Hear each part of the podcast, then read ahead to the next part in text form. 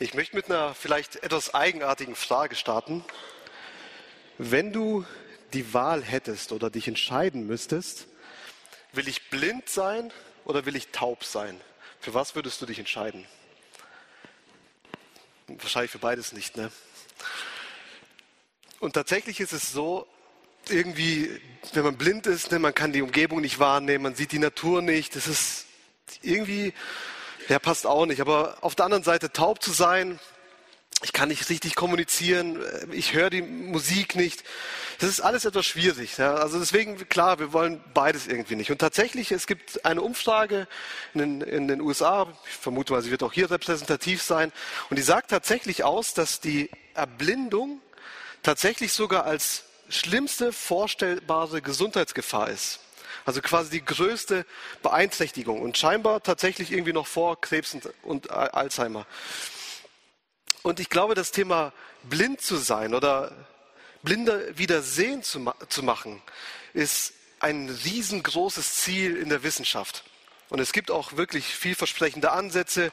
Da heißt sowas Optogenetik, habe ich tatsächlich jetzt natürlich in der Recherche irgendwie festgestellt, das ist eine recht neue Technik, Methode. Und das Ziel ist tatsächlich so, den Menschen wieder das Augenlicht zu geben. Aber alle sind sich einig, eine vollständig zu sehen, ist am Ende undenkbar. Es geht immer darum, Konturen wahrzunehmen oder zu helfen, Objekte zu sehen. Aber vollständig zu sehen ist tatsächlich undenkbar. Und mit dem Einstieg gehen wir direkt mal in Markus 10, die Verse 46 bis 52. Die Heilung eines Blinden in Jericho. Markus 10, Vers 46 bis 52. Und sie kamen nach Jericho und, Je und als er aus Jericho hinausging, er und seine Jünger, und eine große Menge da saß, und eine große Menge, da saß ein blinder Bettler am Wege, Bartimäus, der Sohn des Timäus. Und als er hörte, dass es Jesus von Nazareth war, fing er an zu schreien und sagte, Jesus, du Sohn Davids, erbarme dich meiner. Und viele fuhren ihn an, er soll schweigen. Aber er schrie noch viel mehr, du Sohn Davids, erbarme dich meiner. Und Jesus blieb stehen und sprach, ruft ihn her. Und sie riefen den Blinden und sprachen zu ihm, sei getrost, steh auf, er ruft dich. Da warf er seinen Mantel von sich sprang auf und kam zu Jesus. Und Jesus antwortete ihm und sprach, was willst du, dass ich für dich tun soll? Der Blinde sprach zu ihm, Rabuni, dass ich sehend werde.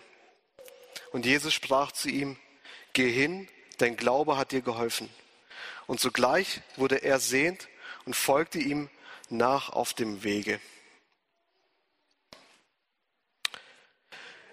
Wir befinden uns hier im Markus-Evangelium an einem Meilenstein. Und man sieht, dass die letzten drei Jahre war Jesus mit seinen Jüngern unterwegs und sie haben viel gesehen, sie haben viel erlebt und gelernt. Und damit beschäftigen sich tatsächlich so die ersten zehn Kapitel des Markus-Evangeliums. Und in den nächsten Kapiteln, da sehen wir, dass sich das Markus-Evangelium mit der Karwoche beschäftigt, nach, mit dem Einzug nach Jerusalem. Und dann deshalb steht auch, stehen die nächsten Sonntage unter diesem Motto aufwärts. Es geht in die Zielgerade, es geht Richtung Jerusalem.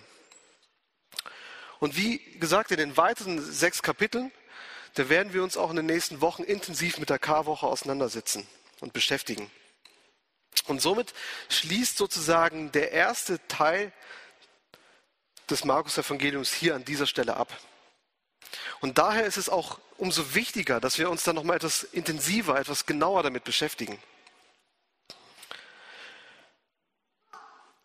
Vers 46 steht, und sie kamen nach Jericho und als er aus Jericho hinausging, er und seine Jünger und eine große Menge, da saß ein blinder Bettler am Wege, Bartimäus, der Sohn des Timäus.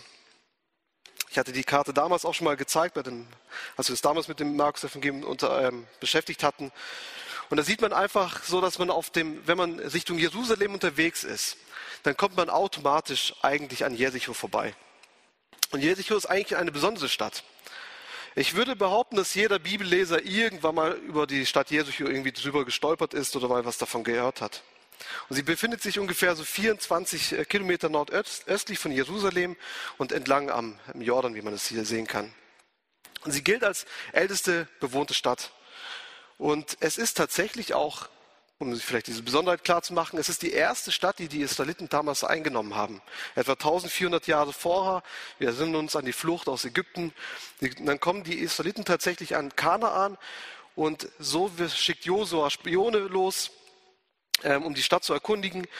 Und die bleiben dann auch bei der Prostituierte Rahab, die ihnen geholfen hatte, die Stadt einzunehmen. Und dann erinnern wir uns noch, die Israeliten kreisen sechs Tage lang um, ähm, um die Stadt herum und am siebten Tag siebenmal, bis die Priester dann laut die Posaunen blasen und die Mauern einstürzen. Das war damals einfach nur mal wieder hervorzurufen, was für eine Stadt das war, Jericho, also wie sie eingenommen worden ist. Und zu der Zeit von Jesus, da war Jericho eine, eine Oasenstadt. Herodes der Große, der baute hier wegen des warmen Klimas, baute er sozusagen seine Winterresidenz auf. Und es gibt äh, Süßwasserquellen und wie gesagt, so kam es tatsächlich dazu, dass sich in Jericho, da hat sich, wie würde man sagen, so die High Society, also die Reichen und die Mächtigen, die haben sich in Jericho versammelt. Und dadurch wird man natürlich als Blinder, als, äh, als Bettler, sucht man sich natürlich genau solche Städte aus und man sucht sich die Zugänge oder die, also die Zugänge zur Stadt, wo man wo rein rausgegangen wird, diese holt man sich natürlich, sucht man sich aus. Und es war halt einfach ein guter Ort, wo, wo, äh, wo die wohlhabenden Händler vorbeikamen und die, äh, die äh, politische Elite.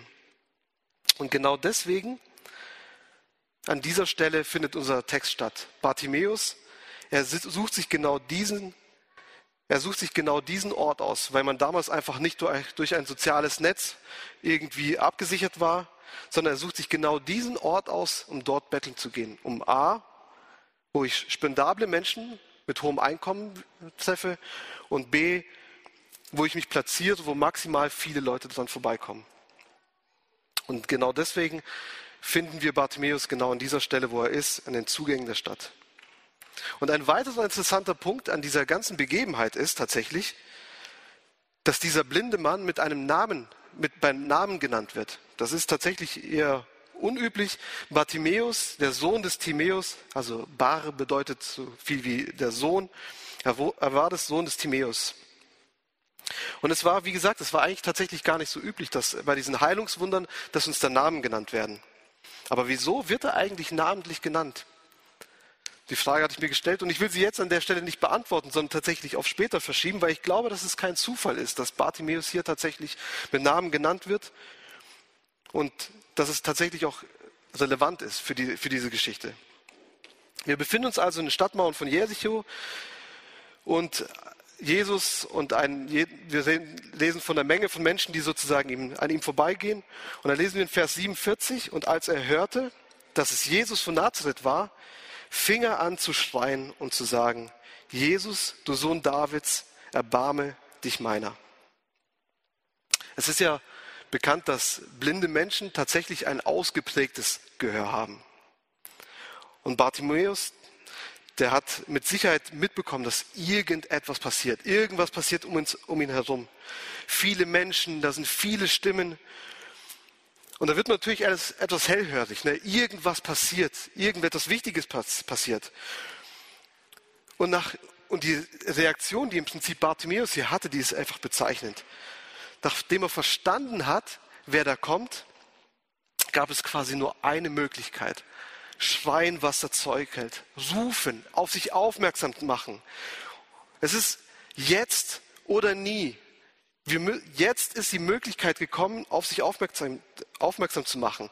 Die Gelegenheit ist da und er schreit, Jesus, du Sohn Davids, erbarme dich meiner.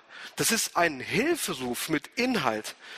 Er schreit nicht nur, um lauter zu sein als die Menschenmenge um ihn herum, sondern es ist ein Hilferuf. Das ist im Prinzip so kann man sich so vorstellen, wie wenn du gestrandet an einem, in einer, auf einer Insel bist und da kommt ein Schiff vorbeigefahren und das ist die einzige Möglichkeit, wie du wegkommst, dann schweißt du.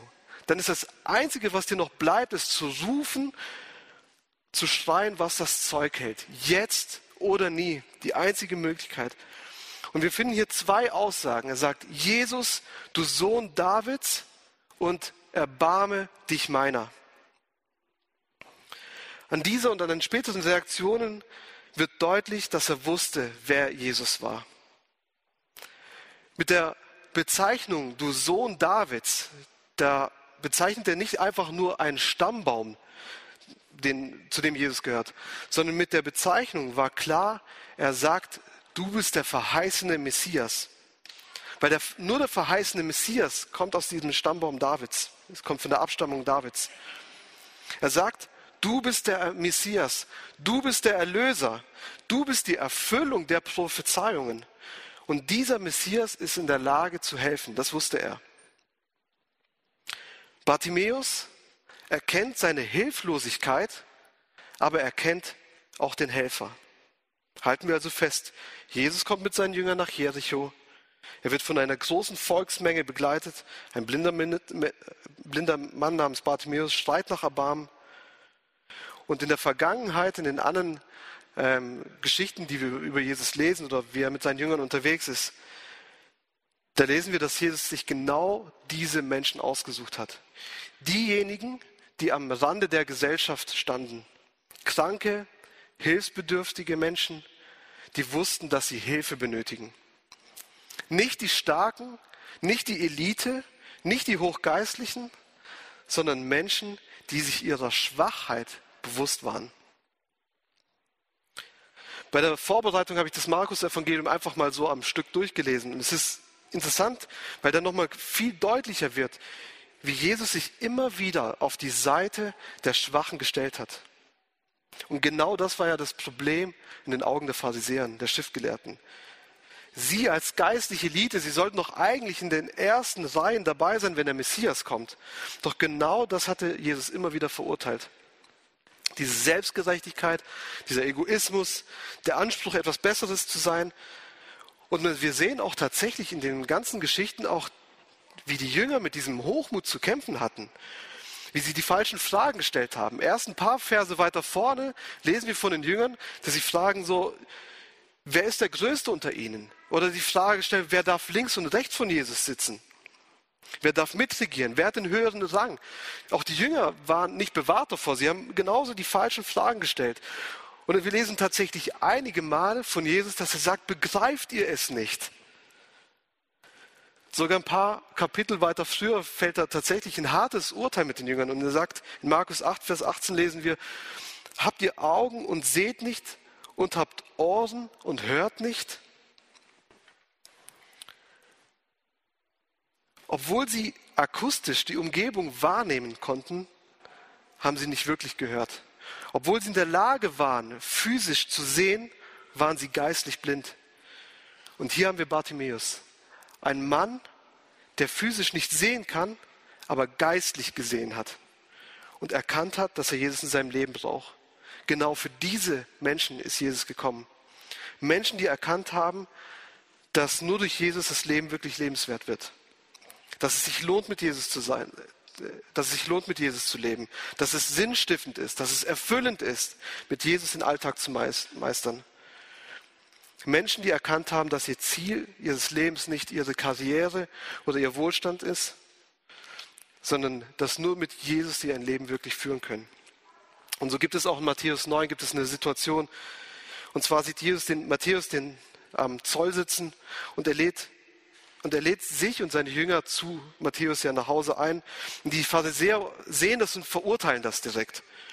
Und dann sagt Jesus in Vers 12 folgende Worte. Nicht die Starken Bedürftigen, bedürfen des Arztes, sondern die Kranken. Geht aber hin und lernt, was es heißt, Barmherzigkeit will ich und nicht Opfer. Ich bin nicht gekommen, Gerechte zu rufen, sondern Sündern. Jesus ist nicht gekommen, Gerechte zu rufen, sondern die Sünder. Bist du ein Mensch mit Sünden? Dann herzlich willkommen. Hast du Probleme in deinem Leben? Dann herzlich willkommen. Kämpfst du mit schlechten Gewohnheiten oder Süchten? Dann herzlich willkommen. Jesus sagt, ich bin nicht gekommen, die Gerechten zu rufen, sondern Sünder. Genau die möchte er bei sich haben, die erkannt haben, dass sie ein krankes Herz haben. Ich kann nicht erklären, wieso, aber in, bei sozialen Medien und so weiter wird mir immer wieder Werbung angezeigt von Menschen, die irgendwie äh, erfolgreich sind. Und das sind oft Männer, die, wie gesagt, sich so ein Business aufgebaut haben und die finanzielle Freiheit leben und so weiter. Und so richtig klar wird nicht wirklich, was sie verkaufen, aber das Ziel ist, dass ich bei ihnen ein Seminar buchen soll. So, das ist das Ziel. Und es, man hört immer wieder von so positiven Glaubenssätzen, die man sich sagen soll. Und ich glaube, diese positiven Glaubenssätze sind, ähm, die sollen ja das Denken und das Handeln beeinflussen. Und ich glaube, es ist auch gut. Jeder hat von uns Glaubenssätze, Sätze, an die er wirklich glaubt für sein Leben, bewusst oder unbewusst. Und wir treffen uns ja auch jeden Sonntag hier, um tatsächlich über Wort, das Wort Gottes zu sprechen, damit es Auswirkungen auf unser sein Handeln hat. Dass das Denken sozusagen in die Praxis umgesetzt wird. Aber ich habe mir mal diese Glaubenssätze rausgesucht, die man immer wieder so hört, um erfolgreich zu sein. Ich bin glücklich mit mir selbst. Ich bin gut genauso wie ich bin. Ich gehöre nur mir. Ich habe Recht auf Reichtum. Ich ich, ich. Alles dreht sich bloß um mich. Ich muss mich nicht verändern, sondern die anderen haben sich gefälligst anzupassen. Und ich habe bewusst natürlich genau diese Glaubenssätze rausgepackt, äh, rausgepickt. In der Welt, wo in der Welt ich mir der Nächste bin. Es geht um mein Leben, es geht um meine Selbstverwirklichung. Und hier ist die Bibel ganz klar. Zuerst ist das Erkennen der eigenen Grenzen und der Hilflosigkeit notwendig, um die nächsten Schritte gehen zu können. Wir sollen nicht den zweiten vor dem ersten Schritt machen. Wir als Menschen können von uns aus nichts tun. Wir sind nicht in der Lage, uns selbst aus diesem Sumpf der Sünde zu reißen. Wir sind geistlich blinde Menschen und wir brauchen Hilfe. Die Erbarmen benötigen von dem, der heilen kann. Und das ist einzig und allein Jesus Christus, der Sohn Davids, der Messias. Nicht nur der Erlöser der Juden, sondern genauso auch mein persönlicher Retter. Halten wir also fest, Bartimäus war sich seiner Hilflosigkeit bewusst. Schauen wir uns die nächsten Verse an. Und viele fuhren ihn an, er soll schweigen. Er aber schrie noch viel mehr, du Sohn Davids, erbarme dich meiner. Und Jesus blieb stehen und sprach, ruft ihn her. Und sie riefen den Blinden und sprachen zu ihm, sei getrost, steh auf, er ruft dich. Da warf er seinen Mantel von sich und sprang auf und kam zu Jesus. Bartimäus schreit und ruft, ein Mann hilflos und versucht die eigene Chance, die er möglicherweise diese einzige letzte Chance zu bekommen, zu ergreifen. Doch wir lesen hier tatsächlich auch, dass viele ihn anfuhren, er soll schweigen.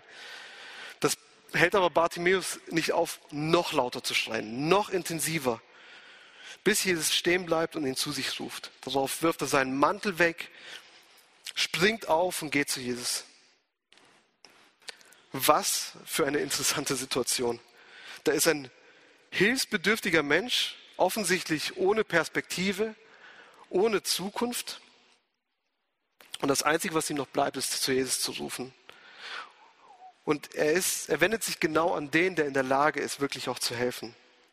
Und ich hatte es ja vorhin schon erklärt, indem er Jesus als den Sohn Davids anspricht, ist ganz klar, von wem er die Hilfe erwartet. Er möchte sich von Jesus helfen lassen. Bartimäus sucht Hilfe bei Jesus. Sich zuerst die eigene Hilflosigkeit eingestehen und zweitens Hilfe an der richtigen Stelle zu suchen. Den Vergleich hat der ein oder andere schon mal gehört. Aber wenn ich ein Problem mit meinem Auto habe, dann gehe ich zum Kfz-Mechaniker. Habe ich ein Problem mit meiner Gesundheit, dann gehe ich zum Arzt. Aber wenn es mir um meine Seele geht, wenn es um die Ewigkeit geht, dann führt der einzige Weg allein zu Jesus. Bartimäus war sich seiner Hilflosigkeit bewusst und Bartimäus sucht Hilfe bei Jesus. Was geht dir durch den Kopf, wenn du die nächsten Sätze hörst? Und viele fuhren ihn an, er sollte doch schweigen. Muss ehrlich sagen, das ist mehr als verstörend. Das ist doch eigenartig. Hier sind Menschen mit Jesus unterwegs, sie lernen von ihm, sie sind nah bei ihm und dennoch fahren sie einen Hilfsbedürftigen an, er soll ruhig sein. Und man stellt sich so die Frage, sag mal, habt ihr eigentlich irgendwie nichts gelernt? Habt ihr eigentlich nichts begriffen? Oder wollen sie eigentlich Jesus nur beschützen? Wieso gehen die Menschen diesen Bartimäus so an und befehlen ihm zu schweigen? Und das Thema ist tatsächlich gar nicht so neu. Wenn ihr euch an die letzten Wochen erinnert, der Andreas Dückmann hat ja über die Predigt, äh, in seiner Predigt über die Situation gesprochen, wo die Jünger versucht haben, die Kinder von ihm äh, von, nicht zu Jesus zu lassen. Und spätestens da haben ja tatsächlich auch die Jünger erfahren, okay, offensichtlich hat Jesus ein anderes Verständnis, als wir es haben. Und nichtsdestotrotz wird tatsächlich wieder der, derselbe, ich nenne es mal, Fehler gemacht. Anstatt Menschen zu Jesus zu führen, versuchen sie ihn fernzuhalten. Und möglicherweise ist man tatsächlich in dem Moment irgendwie der Meinung, vielleicht ist es etwas, es stört nur, es stiftet Unruhe, es ist gerade irgendwie unpassend. Oder vielleicht hat es die Menschen auch gestört, dass, sie, dass, er geschrien hat, du bist der Sohn Davids. Ich meine, wir lesen von einer Menschenmenge und da kann ich mir tatsächlich auch vorstellen, dass viele äh, Menschen dabei waren, die vielleicht auch skeptisch, skeptisch waren, die gedacht haben, ja, wir beobachten das Ganze mal, Schaulustige, ich meine, es passieren Wunder, aber Messias, das ist vielleicht auch etwas zu viel.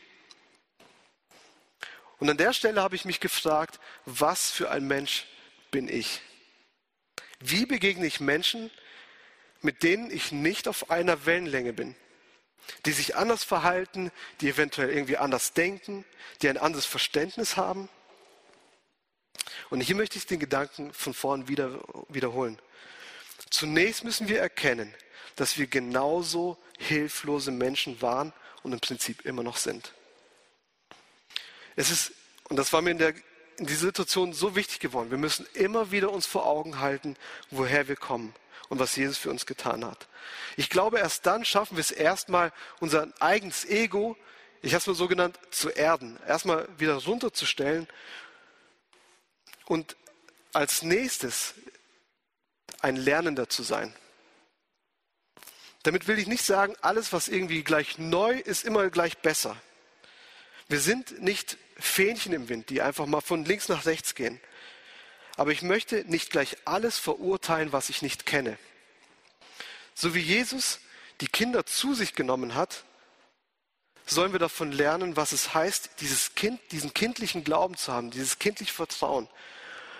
Und ich habe an dieser Stelle mir gedacht, ich möchte kein Richter sein, sondern ich möchte Lernender sein.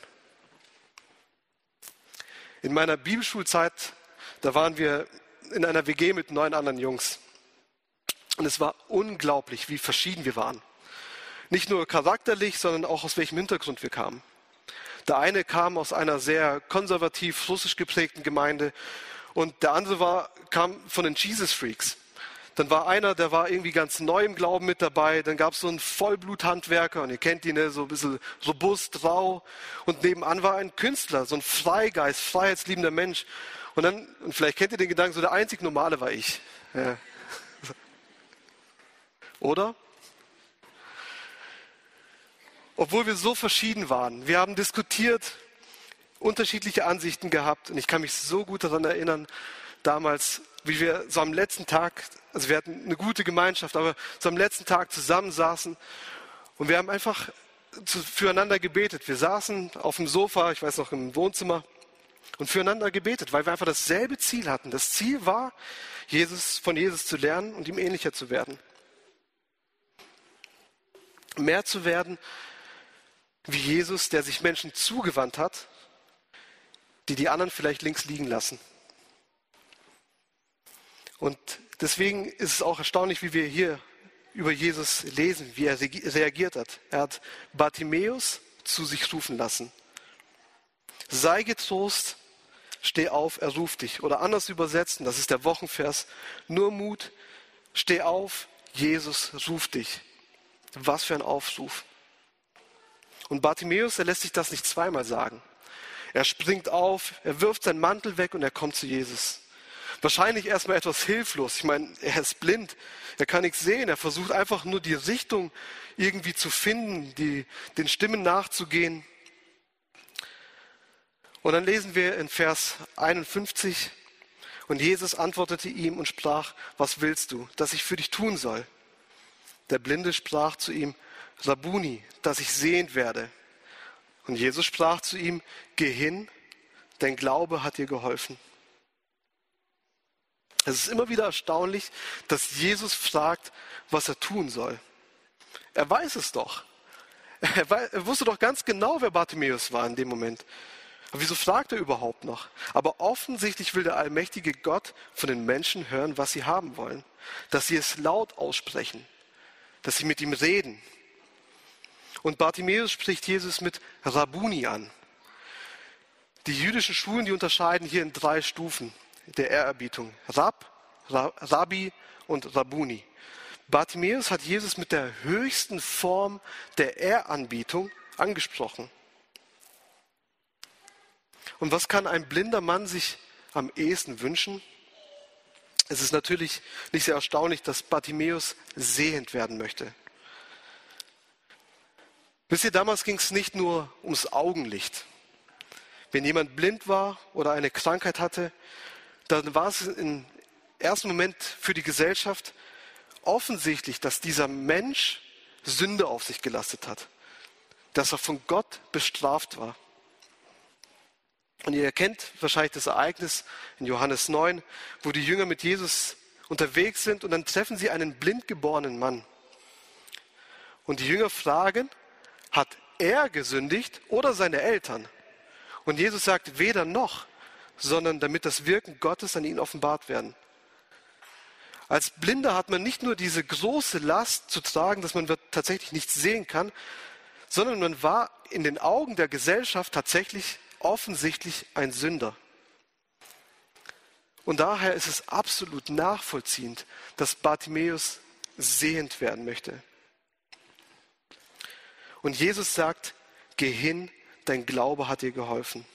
Was für ein Moment. Diesen blinden Mann, den man tatsächlich die Jahre nur bettelnd Stra am Straßenrand gesehen hat, er konnte wieder sehen.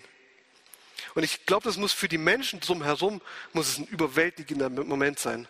Für uns, wir lesen so drüber, aber ich glaube, was damals passiert ist, das war unglaublich dass Bartimäus plötzlich wieder sehen konnte. Halten wir also fest, Bartimäus war sich seiner Hilflosigkeit bewusst. Bartimäus sucht Hilfe bei Jesus. Und das dritte, allein der Glaube rettet.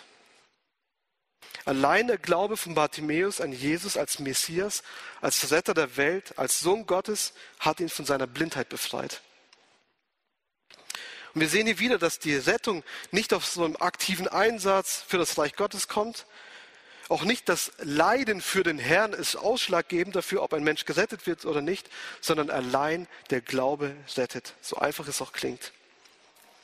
Und wieder ist hier diese Reihenfolge der Ereignisse wichtig. Zuerst hat er erkannt, welche Rolle Jesus in der Weltgeschichte spielt. Und danach wird er erst aufgrund seines Glaubens von der Blindheit geheilt. Bartimäus, er saß nicht da und hat geschrien, Jesus, wenn du mich heilst, dann werde ich dir folgen. Er hat zuerst Jesus geglaubt und dann kam die körperliche Heilung. Kennt ihr diese Situation, wo Menschen in großer Not sind, in einer aussichtslosen Situation? Und dann schreien sie, Jesus, wenn du mir jetzt hilfst, dann werde ich mein Leben mit dir führen. Ich möchte es an der Stelle absolut nicht schlecht reden. Es hat seine Begründung und es funktioniert in sehr, sehr vielen Fällen. In sehr vielen Fällen geht es auch gut und es ist richtig. Aber es ist einfach tatsächlich ein schmaler Grat. Nicht die Heilung bringt mich zum Glauben, sondern durch den Glauben passiert Heilung. Allein der Glaube rettet. Ich werde jetzt tatsächlich auf dieses Thema nicht näher eingehen, weil ich glaube, das ist nochmal ein ganz neues Fass, das man hier auf, aufmacht. Aber mir ist einfach wichtig, diese Reihenfolge aufzuzeigen, die wir von Bartimäus lernen können. Und so kommen wir tatsächlich dann auch zu diesem letzten Punkt. Bartimäus war sich seiner Hilflosigkeit bewusst. Bartimäus sucht Hilfe bei Jesus. Allein der Glaube rettet. Und Jesus bleibt, äh, und Bartimäus bleibt bei Jesus. Und sogleich wurde er sehend und folgte ihm nach auf dem Wege. Ich finde aus diesem letzten Satz, der wird aus dieser Geschichte irgendwie ein rundes Bild. Bartimäus, der wird nicht nur geheilt, sondern er bleibt bei Jesus. Er geht mit Jesus und seinen Jüngern mit. Er ist nah bei Jesus. Er lernt von ihm. Er hört auf seine Worte. Er tut das, was, seine, er tut das, was Jesus seinen Jüngern sagt. Er gehört nicht zu diesen zwölf, die ständig bei Jesus sind. Aber wir wissen von anderen Bibelstellen, dass Jesus immer wieder Menschenmengen um sich herum hatte. Und ich glaube, dass genau da Bartimäus mit dabei war. Ich habe am Anfang die Frage gestellt, wieso hier Bartimäus namentlich erwähnt wird. Ich glaube nicht, dass es ein Zufall ist, dass er von Markus hier namentlich erwähnt wird.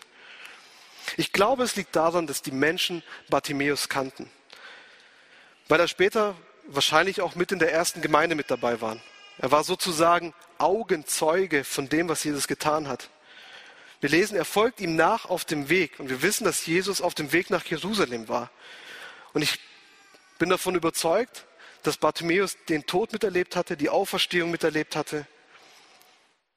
Und ich vermute mal, dass es genau der war, den man eigentlich in der Gemeinde kannte. Es war der Blinde, den Jesus geheilt hatte. Das war einer der letzten, an denen Jesus sein Wunder getan hatte. Man wusste, dass er vorher blind war und ein Bettler war. Und jetzt ist er heilend. Und ich glaube, indem eine Person einfach regelmäßig über den Weg läuft, bleibt es einfach im Gedächtnis. Man kannte Bartimäus.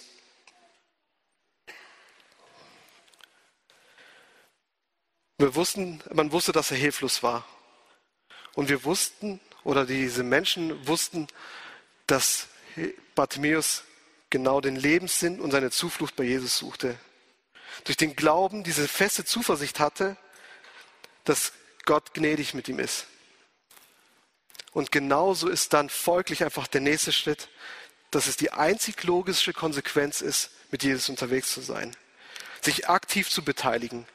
Gottes Reich hier auf der Erde schon zu bauen, mitzuhelfen, sich einzusetzen, nicht still zu sitzen, nicht sich bedienen zu lassen, nicht hohe Erwartungen zu haben, nicht nur wenn ich Lust drauf habe, nicht nur erst, wenn ich gefragt werde. Es ist heutzutage, wisst ihr, so einfach geworden, nichts zu tun. Es ist so einfach geworden, einfach auf Sparflamme zu leben. Eigene Interessen höher zu priorisieren, sodass kaum Zeit für das Reich Gottes bleibt. Sodass kaum Zeit irgendwie für Gemeindearbeit bleibt. Und ich möchte an jeden Zuhörer heute appellieren, bleib nicht stehen. Ich möchte dem Mut machen, sich einzusetzen, um sich herumzuschauen, wo Hilfe benötigt wird, die Aufgaben wahrzunehmen, die anfallen, regelmäßig dabei zu sein, mitzuleben, Verantwortung zu übernehmen, Gutes tun. Glaube und Werke, die hängen so stark miteinander zusammen. Und ich habe mir einfach die Frage gestellt, kennt man meinen Namen? Würde man meinen Namen kennen? Ich habe heute mehr als deutlich, glaube ich, gemacht, dass, die, dass es auf die Reihenfolge ankommt. Es geht nicht um irgendeinen Aktionismus, um Hauptsache irgendwie beschäftigt zu sein, sondern mit dem Wissen, woher wir kommen, dass wir als begnadigte Menschen, als begnadigte Sünder hier sind, sind wir in der Lage, mit einem, Herz, äh, mit einem ehrlichen Herz zu dienen nicht den zweiten vor dem ersten Schritt zu machen, sondern erst aus dieser Erkenntnis heraus mit ehrlichem Herzen zu dienen. Und Epheser 2, da, da bin ich dann draufgestoßen in der Vorbereitung, fasst es so gut zusammen. Epheser 2, Vers 8 bis 10. Denn nur durch seine unverdiente Güte seid ihr vom Tod gerettet worden. Das ist geschehen, weil ihr an Jesus Christus glaubt. Es ist ein Geschenk Gottes und nicht euer eigenes Werk. Durch eigene Leistung kann ein Mensch nichts dazu beitragen. Deshalb kann, ich, deshalb kann sich niemand etwas auf seine guten Taten einbilden. Was wir jetzt sind, ist allein Gottes Werk. Er hat uns durch Jesus Christus neu geschaffen, um Gutes zu tun. Damit erfüllen wir nur, was Gott schon im Voraus für uns vorbereitet hat. Die Heilung des Bartimäus für mich so eine gute Zusammenfassung der letzten zehn Kapitel geworden, was es heißt, mit Jesus unterwegs zu sein. Und ich bin noch davon überzeugt, dass es kein Zufall ist, dass diese Geschichte genau hier dieser, an dieser Stelle in der Bibel zu finden ist. Und ich weiß jetzt nicht, an welchen dieser Schritte du gerade im Moment stehst. Vielleicht noch am Anfang, denkst du über nach, ist das alles überhaupt wahr? Kann das überhaupt alles so sein? Vielleicht bist du schon länger mit Jesus unterwegs, aber so eher als stiller Zuhörer, anstatt als aktiver Jünger. Vielleicht richtig aktiv vorne mit dabei, aber irgendwie auch schon vergessen, irgendwie aus welcher die Vergangenheit vergessen. Deswegen möchte ich uns, dir, mir immer wieder Mut machen, sich selber zu reflektieren und zu prüfen. Nicht stehen zu bleiben, sondern mit diesen besten Voraussetzungen, die wir im Prinzip haben, mutig, ehrlich und treu Gott dienen. Und der Aufruf, der gilt, so wie Bartimäus damals, so gilt er genauso auch heute. Nur Mut, steh auf, Jesus ruft dich. Und mit diesen Worten möchte ich einfach in dieses Gebet einleiten. Wenn es jemand auf dem Herzen ist, darf einfach gerne nach vorne kommen, zu mir nach vorne kommen und wir werden eine Gebetszeit gemeinsam haben. Genau. Amen. Ich bitte euch dazu aufzustehen. Jesus, wir sind dir einfach dankbar für das, was du für uns getan hast. Und genau in dieser Situation wollen wir uns immer wieder daran erinnern, ähm, demütig zu sein, vor dir zu stehen, zu erkennen, woher wir kommen, was du für uns getan hast, aber deswegen auch einfach mutig, einfach sich für dein Reich einzusetzen, zu dienen, diese Gnade, die du uns gegeben hast, in Anspruch zu nehmen und mutig einfach vorwärts zu gehen, damit du groß gemacht wirst, damit dein Reich gebaut wird. Amen.